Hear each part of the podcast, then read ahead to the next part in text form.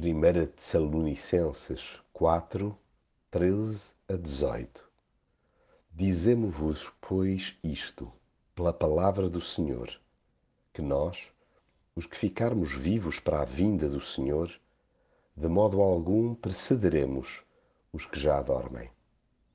O cristão não se entristece com o futuro como aqueles que ainda não têm esperança.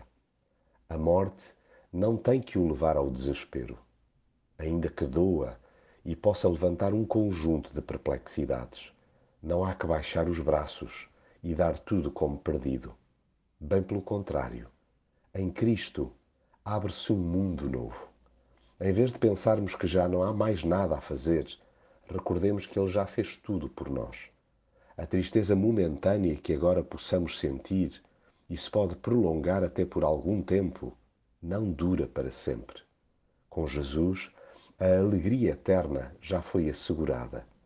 A separação temporária daqueles que se adiantaram no encontro com Deus é apenas mais um exercício espiritual para nele confiarmos. Pois se nós acreditamos que Jesus morreu e ressuscitou, também Deus reunirá com Jesus todos os que morreram em união com Ele. Todos os que amam Cristo e se dispuseram a segui-lo podem ter a certeza que o relacionamento com Ele estabelecido jamais cessará. Nem a morte destruirá o vínculo do amor.